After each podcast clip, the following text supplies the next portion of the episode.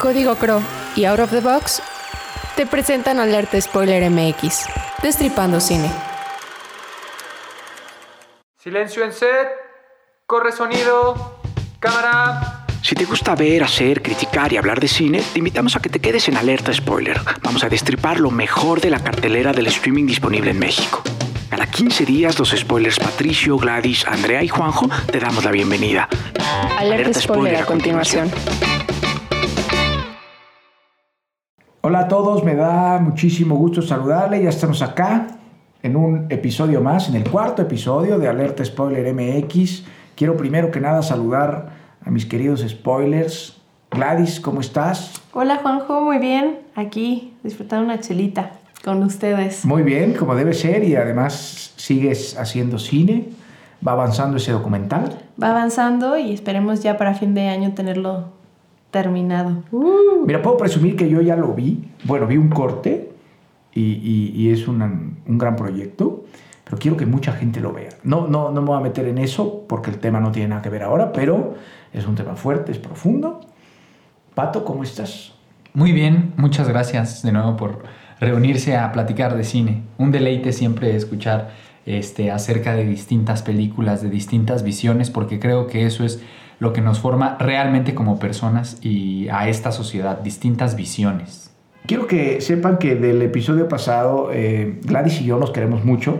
No es un tema personal. Solo somos aquí, solo somos iguales. So- eh, exacto, somos iguales y ahí pensábamos distinto y entonces no podía ser y, y tal, pero bueno, ahí eso se quedó en el, en el pasado y además sirvió para entretener a la audiencia. Kevin Johansen diría, soy quien no soy, un reflejo distorsionado de mi propia realidad. Mientras dices esas cosas profundas, estaba viéndome con cara de cómo se van a callar estos dos que, se- que no paran de pelear. Exacto. ¿y tú cómo estás, Andrea? Bien, muy contenta porque este episodio tiene dos películas muy diferentes y muy interesantes, entonces ya me pica por hablar de ellas. Muy diferentes y, y una de ellas muy cruda y otra de ellas creo que muy bella. Las dos muy bellas, ¿no? Sí. ¿Les parece bien si no damos más rodeos y nos vamos a escuchar la cápsula de Your Name? De. Vamos. ¡Espera! ¿Cuál es tu nombre? ¡Mitsuha! ¡Mi nombre es Mitsuha! La hora mágica. Ese instante del atardecer en el que la belleza del sol congela brevemente el tiempo. Your Name, pieza del aclamado artista Makoto Nitsu, que narra la historia de amor entre un par de adolescentes japoneses que sin conocerse o entender por qué cambian de cuerpo durante las noches. Algunos días me despierto llorando sin saber por qué.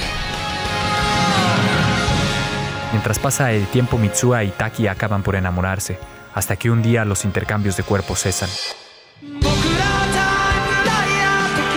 Taki emprende un viaje para intentar contactar a Mitsuha, hasta darse cuenta de que el tiempo no es tan lineal como él pensaba. Los hilos representan el paso del tiempo.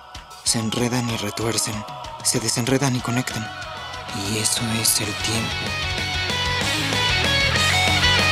Mitsuha, solo quería decirte que donde sea que estés en el mundo, te voy a volver a encontrar pase lo que pase.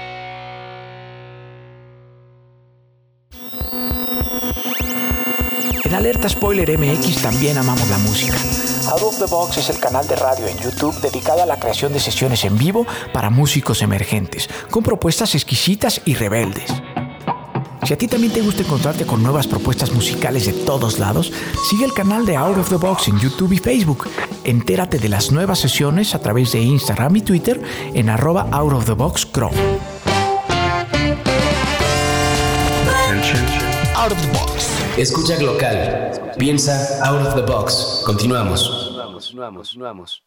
Ahí está la cápsula, esta película dirigida por Makoto Shinkai, que puede sonar un poco raro el apellido acá, pero no es ninguna mala palabra, y eh, es animación, no es la animación a la que estamos acostumbrados, al menos, al menos yo, sin considerarme un experto en la animación, pues creo que, creo que nos tiene bastante invadido el, el occidente, pues, en la, en la- forma de animación.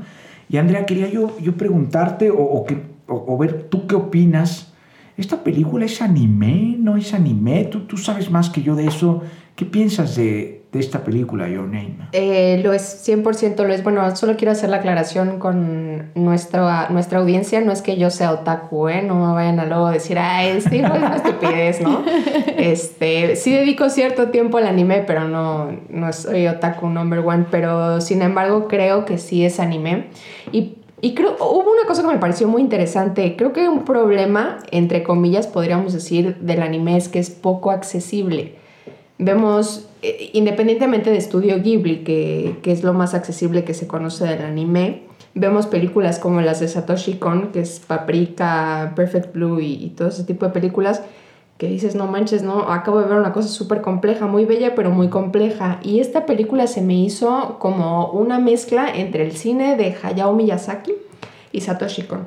Tiene cosas muy accesibles, es muy universal, es muy bella, tiene, tiene cosas muy, muy, bonitas, ¿no? O sea, un amor adolescente que todos decimos, ay, qué bonito, yo lo tuve. Eh, es que justo yo pienso que esta empieza como si fuera un, un, amor adolescente. Primero parece que nos van a contar una historia de amor entre dos jóvenes pues, que viven distinto y hasta vemos las tradiciones primero. Y entonces yo pensaba que iba a ir hacia allá, ¿no? Como pues ella va a dejar las tradiciones para ir a la gran ciudad, para no sé qué, para no sé cuál. Y cambia la historia, pero da un, da un giro notorio. ¿Esto es común en el anime? O sea, ¿es, ¿es algo que ves de forma común? Yo creo que dependiendo de qué anime estás hablando, hay animes que son mucho más complejos desde el principio, que es eh, a lo que hablaba un poquito del cine de Satoshi Kon. Y desde de principio a fin ves cosas complejas y ves por otro lado el cine de Ghibli, que es muy bello, es mucho más accesible y, y no tiene estos giros. A mí esta, esta transición de la película de una teenage eh, romantic film a um, ciencia ficción, ajá, se me hizo súper interesante e impecable. Eh, Gladys, estamos frente a un director que hace demasiadas cosas. Sí. Cuéntanos un poquito. Eh, primero que nada me gustaría como aplaudirle a Makoto Shinkai esta película porque algo que a lo que no estamos acostumbrados los, los adultos es saber, es saber cine de animación, ¿no? Es difícil encontrar un cine de animación para adultos que, nos guste y que nos, que nos atrape. No por demeritar a Disney, porque todos disfrutamos en cualquier edad Disney, pero esta película en particular sí está dirigida a un, a un sector de la población como, con más edad, ¿no? Y se entiende porque eh, el director no nada más eh, hace películas, ¿no? El director escribe novelas, el, director hace cómics, hace videojuegos, tiene como una gama súper amplia de, especialidades y lo deja ver en su película todo, ¿no? La cuestión de los cómics, la cuestión de la novela, incluso la cuestión de los videojuegos, ¿no? Estos planos que ya más adelante hablaremos, pero estos este, time lapses que están animados que me parecen sumamente hermosos, es por el, bagaje que él trae de, en cuestiones este, de muchas artes, ¿no? No nada más una. Y se ve en la forma en cómo utiliza el lenguaje cinematográfico. Me encanta todo lo que dices y yo de ahí también rescato, y es algo que el otro día leía, que en México no tenemos, el tipo lee y además de leer escribe. Entonces, e, eso, eso te da como una estructura narrativa que creo que en esta película se plasma muy bien y que justo separa de, los niños, del mercado de niños, que a él le hubiera convenido porque puede hacer muchos millones más, claro. pero pues no es una historia para niños, no, no por contenido gráfico, sino porque la historia es compleja, ¿no? no es tan fácil de seguir y tiene un cambio muy importante. Y aquí me gustaría entrar con, con Pato y, que nos cuentes estos time lapses que a ti te tienen tan emocionado, ya los mencionaba Gladys un poquito, pero, pero estás cautivado por ellos. Cuéntame un poco de eso. A mí me parece que cada... O, sea, el proceso de animación es complejo, ¿no? Porque entender el cine es 24 por segundo, ¿no? Cuando lo grabas estás grabando la acción que además estás coreografiando frente a la cámara para que suceda, ¿no? Aquí lo que estás haciendo es tú dibujando la acción, ¿no? Y las reacciones. Eso creo que lo, lo entendemos cuando hablamos de animación pero ver esta película sí me hizo como ver el grado de detalle al que se puede llegar para tener un solo encuadre en donde atrás este, tienes eh, un pizarrón, pero en el pizarrón tienes todo escrito, ¿no? Entonces hubo una persona que dibujó eso, ¿no? Y que le metió el detalle específico. No se ve que sean como fondos este, que hayan replicado, sino que hay, hay detalle tanto de luz, este, de textura, de iluminación en, en, la fotografía de cada encuadre, ¿no? A mí, a mí eso me pareció este, maravilloso. Además que el mismo director en la película aparece con crédito de cinematógrafo, ¿no? Hay una persona que está pensando en la luz, ¿no? Y la misma historia tiene, me, me parece hermoso de entrada que eh, la historia gira en torno a la hora mágica, ¿no? este, porque es la hora en la que los fotógrafos, pues, fotografían, ¿no?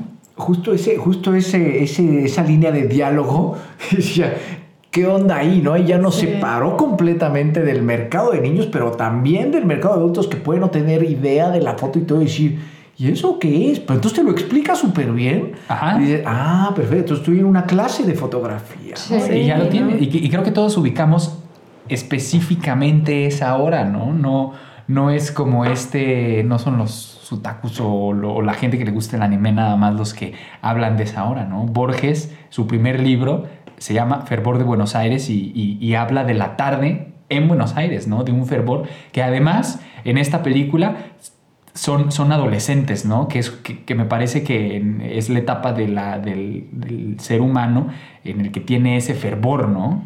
Dicen que ser joven y no ser revolucionario es una contradicción hasta biológicamente, ¿no?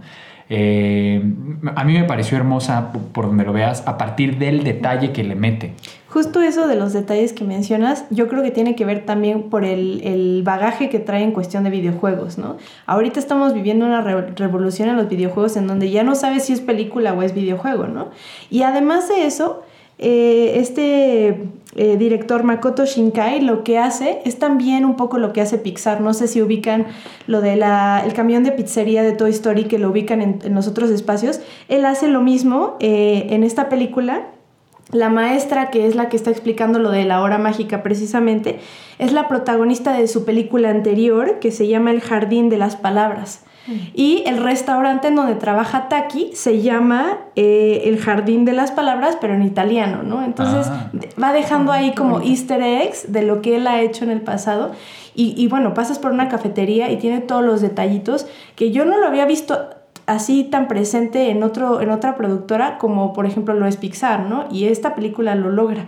Tiene una cuestión de detalle que dice Pato que es bellísima. Es un tipo súper referencial porque es muy culto. Sí, eso, eso es bien culto. importante. Andrea. Juanjo, yo te tengo a, ahora a ti una pregunta. Ah, este... Espero no sea de cultura general porque la reprobé. no, no, no, no, nada de eso. Más bien, o sea, bueno, poniendo, creo que para disfrutar el anime en general, en un principio hay que, bueno, van a ir un poquito más adelante, hay que tener cierto contexto o, o de la cultura oriental o, o, del anime en sí, ¿no? De alguna u otra forma aproximarse a ello. Y tú que no, no es tu género, o sea, predilecto. La, la, pregunta es si no es mi género predilecto. No, no, o sea, eso es parte del contexto. Sé que no es tu género predilecto el anime. Ah, ya, ok. Para ti, ¿cómo fue la experiencia de ver este anime? Fue bellísima. A ver, sí he visto anime.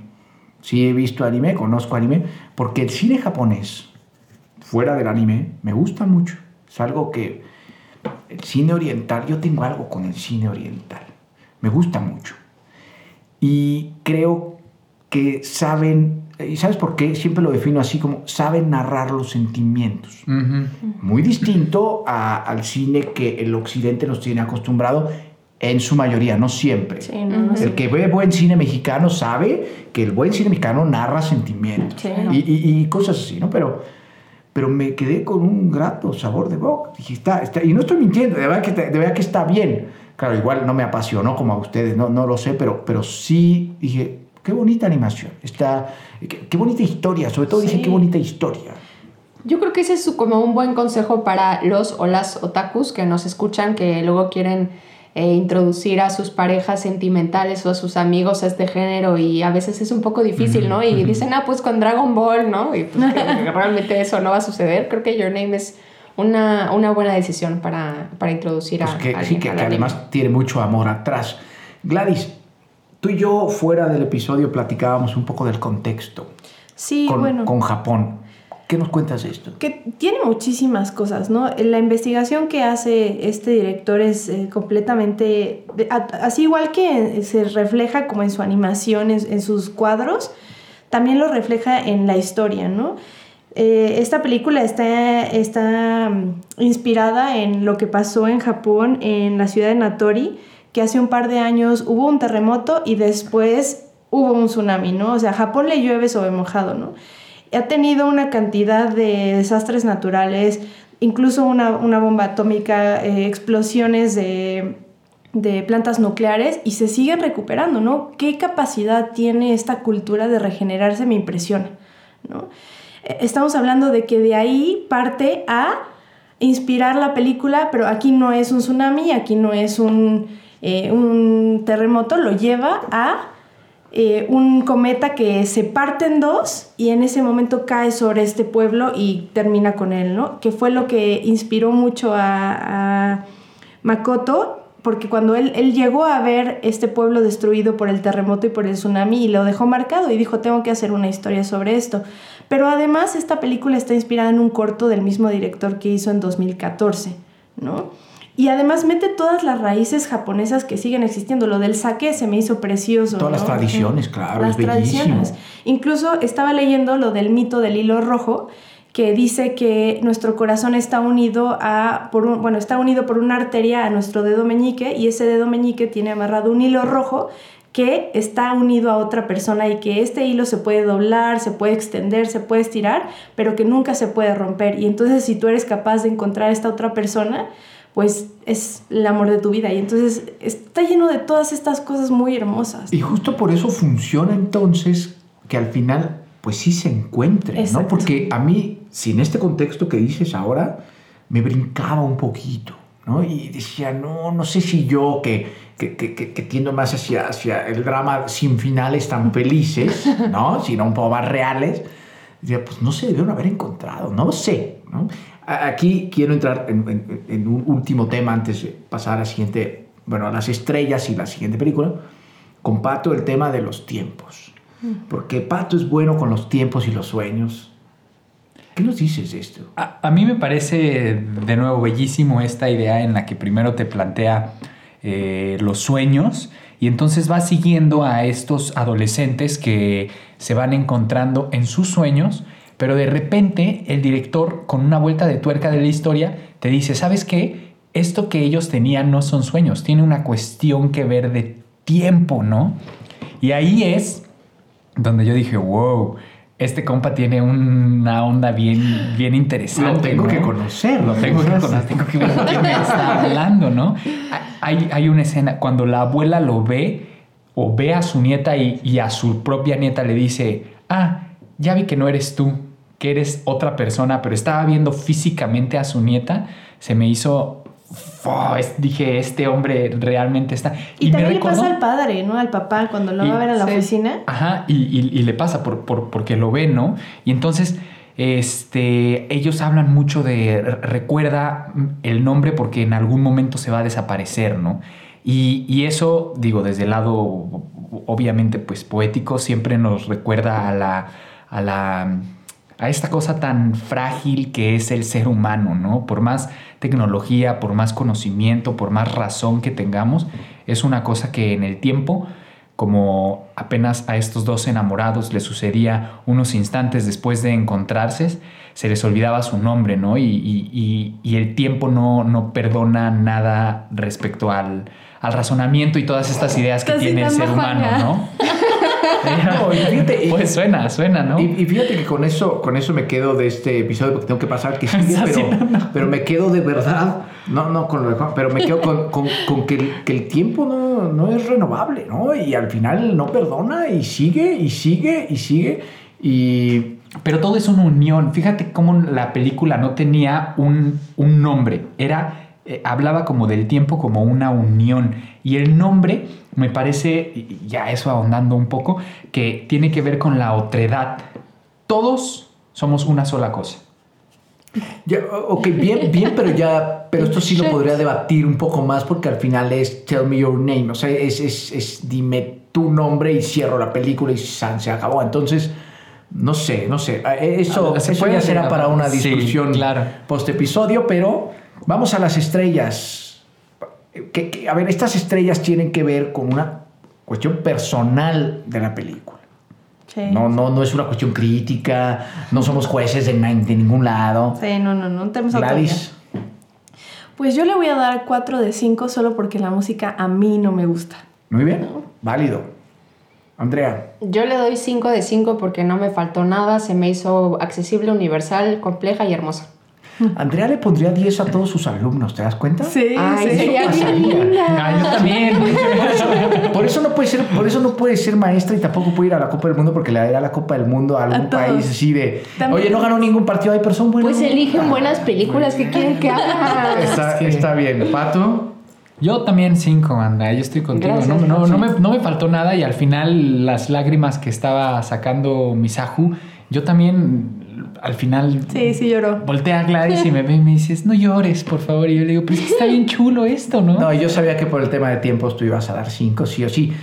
Yo voy a dar 4, pero no por la película en sí, es un tema más hacia mi persona de que quiero meterme más en la onda del anime, de, de cine de animación japonés, no necesariamente anime, pero sí en este estilo de cine. Si a ustedes les parece bien, nos pasamos a escuchar la cápsula de Parasama.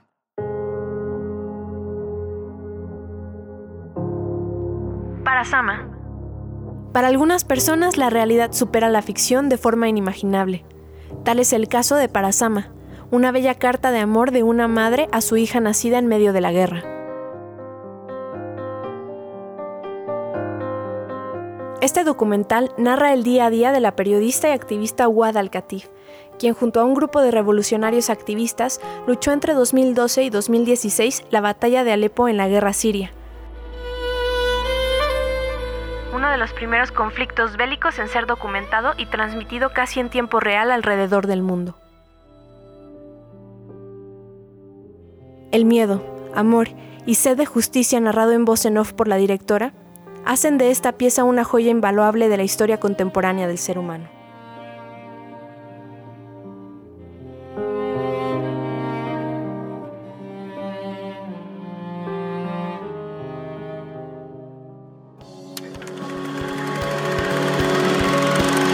Código Crow es el periódico que te dará las noticias que necesitas para estar actualizado y poder opinar, criticar y decidir acerca de política, economía, contexto social y por supuesto cultura. y la forma en su conjunto es la consumación del más perfecto equilibrio. ¿Y sabes qué es lo mejor? Es gratuito. Lea las mejores plumas de Querétaro en códigocro.mx y síguenos en Facebook e Instagram como arroba código y claro, en Twitter como arroba código MX. Además, cada viernes encontrarás la columna oficial de Alerta Spoiler MX, donde no buscamos spoilearte, pero sí enamorarte del cine. Destripando cine. Muy bien, Parasama. Es un documental que a mí me parece está hecho con el alma, a modo de regalo de vida para Sama, justamente.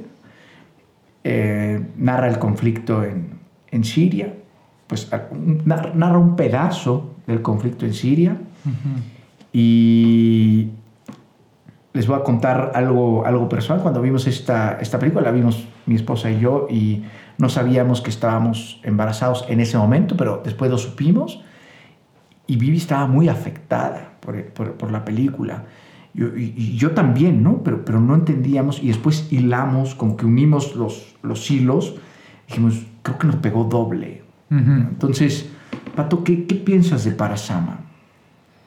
Híjole, no sé en qué momento decidimos poner una película de anime con, con este documental tan, tan fuerte, con momentos tan llenos de, de emoción que te dejan un nudo en la garganta realmente de estar viendo algo que una persona, no sé si decir que tuvo la oportunidad de grabar, pero estuvo en, en el momento grabando eso, esa, esa realidad que en otro lado, que, no, que en las noticias que se supone que son esta, este espacio en donde suceden las cosas, no estaba sucediendo. Hablando, hablando de la guerra en Alepo, las noticias no estaban mostrando eso y esta chica eh, que estudia comunicación, eh, como cualquier otra persona, ciudadano de, un, de, de una ciudad, decide empezar a documentar la realidad de lo que estaba realmente pasando,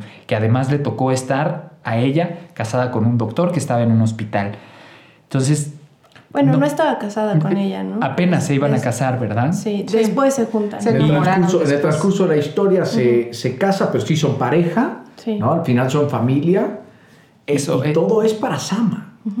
Entonces, son muchos sentimientos, de verdad, porque es algo que no, que no te esperas, que no esperas ver en un, en un streaming eh, disponible eh, que, al que tú pagas mensualmente y que de repente te ponen este golpe de realidad es brutal. A mí me pareció realmente escalofriante, eh, conmovedor, todas esas emociones encontradas en, en, cada uno de los pasos que va siguiendo esta familia que está en medio de la guerra y que se casan y que están embarazados y que aún así sostienen como la flama ¿no? de, de la esperanza bellísima.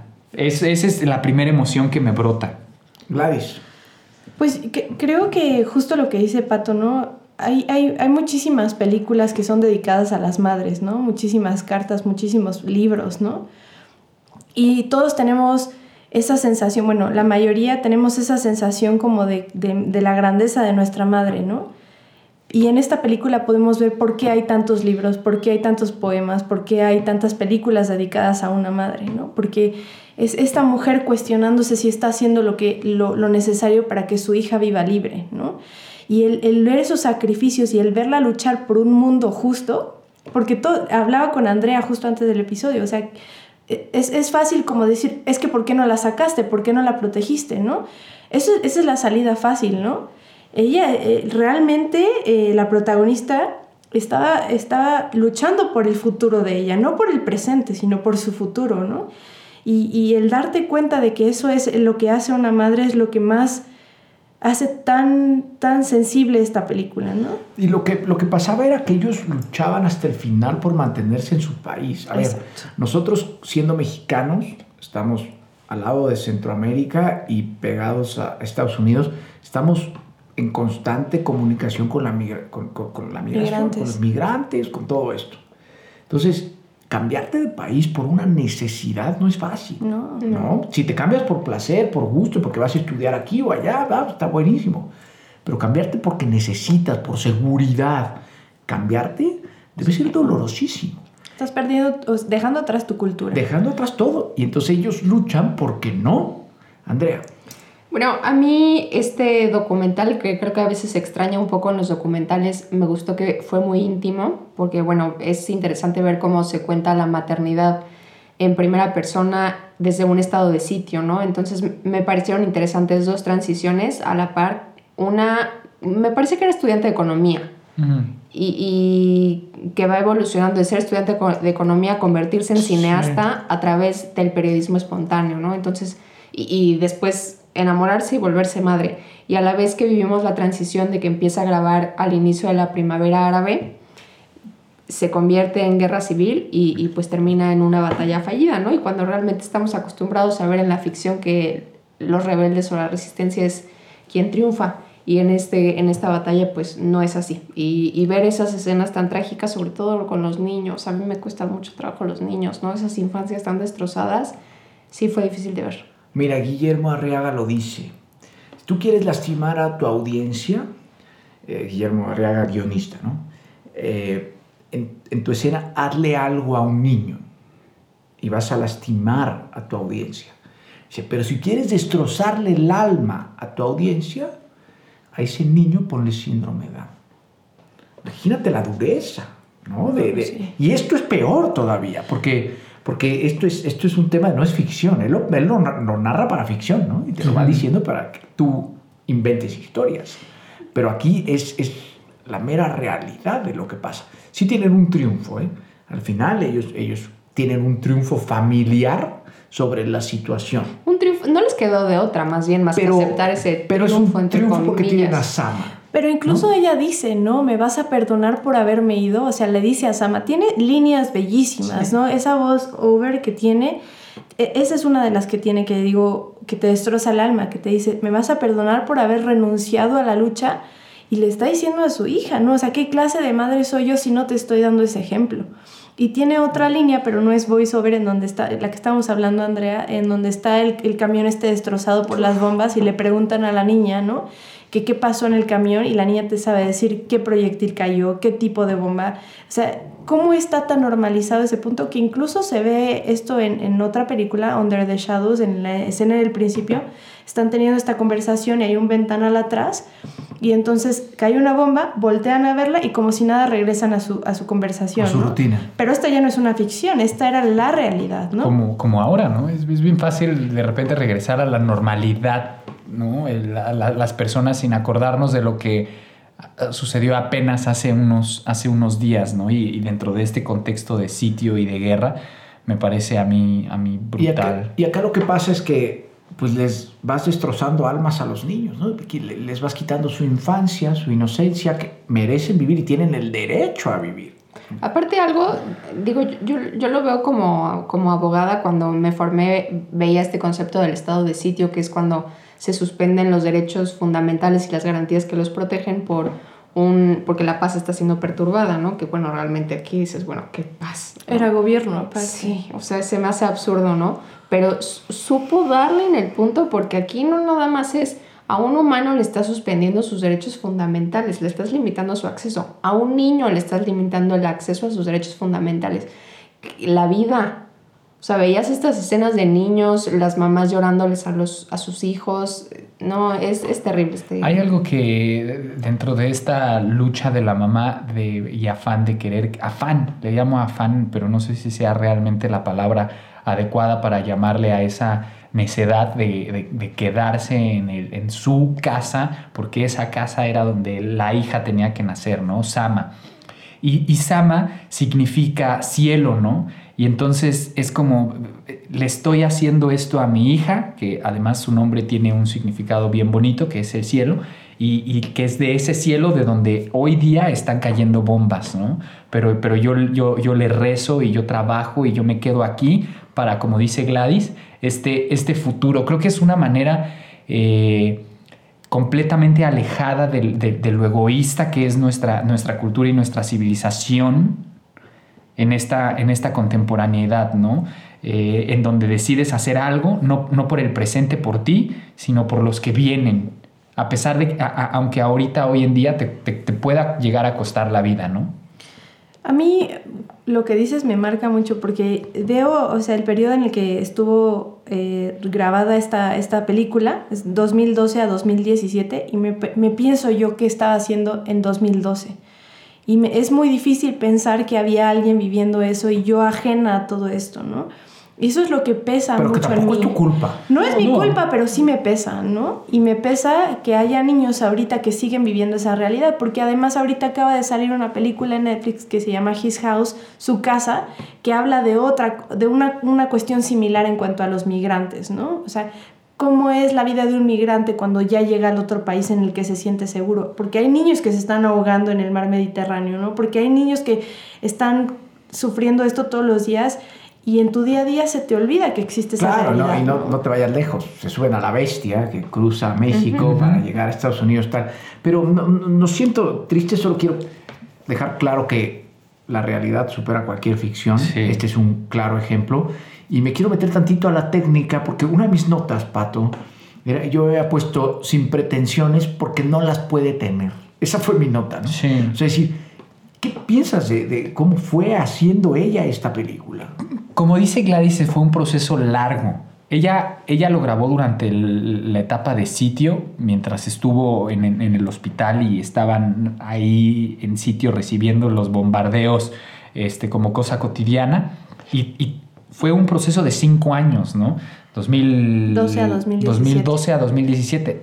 En ese entonces la tecnología cambia impresionantemente rápido, ¿no? Entonces los formatos eh, también cambiaron muchísimo y ella como empezó a hacer toda esta documentación y lo empezó a mandar, que es lo que vemos como parte del proceso de la película, y luego entrevistaban a su marido, que era el doctor del, hospital, este, empezó a bajar más recurso, obviamente de otras este, organizaciones y de festivales, para pues entonces meterle a esta historia. Y, en la película pues vemos después como estas tomas de dron. Eh, de Alepo destruido. De Alepo destruido, que también son brutales, ¿no? Es que no encuentro otra palabra más que llamarle brutal a, este comportamiento humano, brutales. y, pero son hermosas, ¿no? Exacto, pero creo que sí, sí mantiene una estética, pues. Sí, claro, sí, un, un, montaje, ¿no? Un trabajo de una persona que, como dice Andrea, de un trabajo íntimo, de alguien que lo vivió y que sabe específicamente lo que te quiere contar, porque te quiere decir, es, esto es así, ¿no? No, no, no son las noticias, sino esto tenemos que mostrarlo de esta forma, ¿no? De esta forma tan cruda. Y es que justo es eso, ¿no? Es otra vez la misma historia diciéndonos, no necesitas una cámara, Harry, no necesitas la mejor tecnología para contar una historia que realmente pueda eh, hacer sentir a la gente lo que quieres que sienta. La humanidad está ahí, o sea, tú, tú agarras la, la, labor del cineasta es, es la manera de grabar, encontrar ese, ese pedacito de realidad, ¿no? Y, y, como reproducírselo a otra persona para que ese pedacito de realidad lo entienda, ya sea una cosa que tú creaste en la ficción o algo que viste en la realidad y que sucedió en este espacio de tiempo, ¿no? Bueno, y, quiero, quiero comentarles una cosa. Eh, em, antes de para Sama, justo un año antes de que la directora empezara este documental, una directora mexicana, Carolina Rivas, hizo lo mismo, pero con un ejercicio del tren que viaja con los migrantes hacia, hacia Estados Unidos. Y la película que podemos compartir es el trailer en redes sociales. La película se llama Lecciones para Zafira, que eh, más o menos tiene eh, eh, la, misma línea. Y de forma, de forma literal te lo digo, es, es claro, cada uno en su contexto, pero es prácticamente lo mismo. ¿no? ¿no? vemos la misma dureza, eso sí te lo digo, pero Carolina Rivas es, es un ejemplo previo a esto que ya viene. Y aquí a mí me, me surge como, como una... Yo habría pensado, cuando yo vi para Sama, dije, es que debió haber ganado el Oscar, ¿no? Pero no lo ganó, fue nominado. Sí, no el, que, el que, Pero sí ganó la Palma de Oro. El que, sí, la Palma de Oro. La Palma de Oro la ganó. Es, ese, el BAFTA también se... Sí, el BAFTA también, pero ese año gana American Factory, que también es de Netflix, ¿no? Y entonces digo, bueno, ok, empieza, empieza a cambiar un poco la, la metodología, pero desde documentales de hace mucho tiempo como Man on Wire o todo el cine de Alan Berliner y todo, empieza Man on Wire ganó el Oscar y, tiene un formato casi hasta de ficción, pero, pero, pero es, es, es, otra cosa. Pero todo el cine de Alan Berliner, este cineasta neoyorquino, en donde tú haces tus cosas, tú, lo, que, lo que quiero transmitirles acá es no se necesita la gran tecnología, no, se necesitan los drones, los dollies, las grúas, los steadies, para contar una historia que el alma te está pidiendo que cuentes. Como diría Carlos Reigadas, todas las historias son dignas de ser contadas si son bien miradas, ¿no? Eh, me gustaría nada más hacer un énfasis en que todo lo que vamos destripando y que quizá no han visto o no, o no quieren ver, siempre lo recomendamos en los episodios, en la descripción, dentro de la descripción de cada episodio, vienen las siguientes dos películas que vamos a ver. Entonces, pongo un ejemplo. Yo no quise ver el de terror porque no me gusta el terror y entonces no quiero que me lo destripen. Me meto a la descripción del episodio y ahí puedo leer cuáles son las dos que siguen. Y así me voy enterando y siguiendo a Alerta Spoiler MX. Eso quería, quería hacer una pausa en eso porque hemos recibido comentarios de que, oye, pero es que no me quedó claro qué películas tal, porque no escuché el episodio. Bueno, esa es una forma de, de resolverlo. Además de que en redes sociales, de forma constante, se está comunicando todas las películas, enseñando los trailers y que todas las películas que aquí salen también las vamos a ir mencionando a lo largo del, del camino de las dos semanas que hay entre un episodio y otro. Para la, dentro de 15 días, para el episodio 5, vamos a destripar. Gladys debe estar muy contenta porque es cine femenino. Eh, pero no tiene que ver con el feminismo ni nada de eso, no. Primero, Cafarnaum, eh, y con esta película damos la bienvenida a HBO dentro de nuestras plataformas de streaming, eh, dirigida por Nadine Lavaki. Cafarnaum merece mucho la pena. Y por el otro lado vamos a ver Atlantic de eh, Mati Diop. Ese está disponible en Netflix. Merece mucho la pena.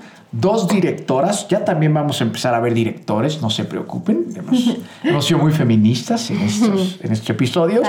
Pero, eh, bueno, esas dos. Cafarnaum disponible en HBO y Atlantic disponible en Netflix. Véanlas, están hermosas. Muy bien, nos escuchamos dentro de 15 días. No se olviden de ver las películas, de seguirnos en redes sociales. Eh, Facebook, Instagram, Twitter, arroba alerta spoiler MX, leernos en código CRO, como cada viernes un spoiler sube una, una reseña crítica de películas sin spoiler, por supuesto ahí, pero eh, pues vean mucho cine, que al final de eso se trata, cuídense mucho, la pandemia aún está con nosotros, así que hasta dentro de 15 días. Nos vemos. Abrazos. Bye. Corte y queda. Esto fue Alerta Spoiler, creado y conducido por Gladys, Pato, Andrea y Juanjo para Out of the Box. Búscanos en YouTube como Out of the Box Radio o en Instagram, Facebook y Twitter como arroba Alerta Spoiler MX. Escúchanos en Himalaya, Spotify o donde sea que escuches tus podcasts. Alerta Spoiler terminada.